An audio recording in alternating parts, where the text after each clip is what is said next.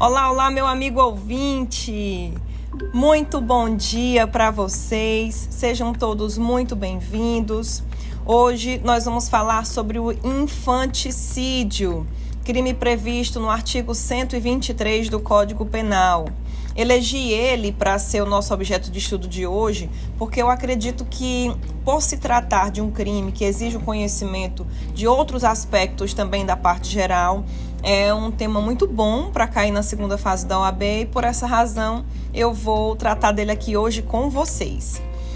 Bom, lá no 123 do Código Penal, nós temos o seguinte: matar sob a influência do estado puerperal o próprio filho durante o parto ou logo após. Pena detenção de 2 a 6 anos. Dentro do artigo 123, nós conseguimos identificar algumas palavras-chave. Nós temos o verbo matar, nós temos estado puerperal, próprio filho, durante o parto ou logo após. Veja que essas palavras são é, elementares do crime. Por que, que elas são elementares? Sabe quando a gente faz a diferença é, do que, que é elementar e do que, que é acessório? Se eu tirar um acessório, aquilo não deixa de ser aquilo que ele é. Se eu tirar um elementar, ele deixa de ser o que ele é, ele perde a sua essência. Então, por exemplo, se eu tirar a palavra ou o verbo matar do artigo 123, ele deixa de ser crime. Ele é qualquer outra coisa, menos um crime. Se eu tirar, por exemplo, estado puerperal, matar o próprio filho durante o parto logo após, se eu tirar a palavra, a frase sob a influência do estado puerperal, ele deixa de ser um crime de infanticídio e passa a ser um homicídio, por exemplo porque essas palavras aqui tornam o, o crime o infanticídio. Eles são elementares, são essenciais para a configuração desse crime. Então, se eu vou entender que aquele crime é um homicídio, se é um aborto, se é um infanticídio, essas palavras vão me ajudar a identificar.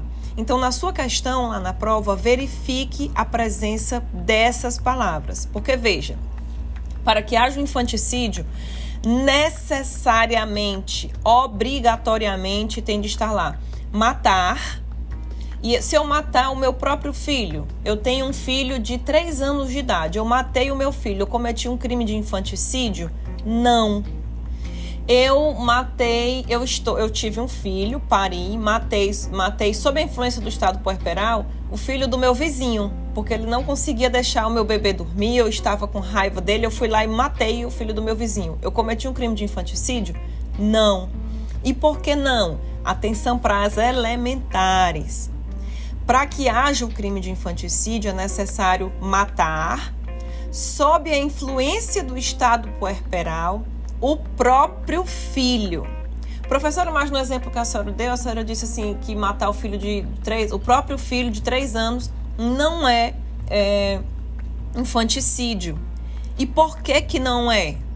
Porque para que seja o crime de infanticídio é necessário que a mãe esteja sob a influência do estado puerperal. O que que é o estado puerperal? Isso daqui a gente precisa sair um pouco do direito para poder compreender a ideia do estado puerperal. Por isso eu não vou me aprofundar tanto no estado puerperal, mas é importante que vocês saibam que o estado puerperal é aquele advindo da, em razão dos trabalhos hormonais que o corpo da mulher desenvolve em razão de uma gestação. A mulher, quando engravida, você imagina uma mulher de TPM, não tem? Quando a gente olha que a mulher está assim de TPM, você diz, vixe, esses são os hormônios dela que estão altamente alterados. Imagine isso numa gravidez. Imagine isso durante uma gestação. Então, a, esse estado puerperal é uma condição tanto física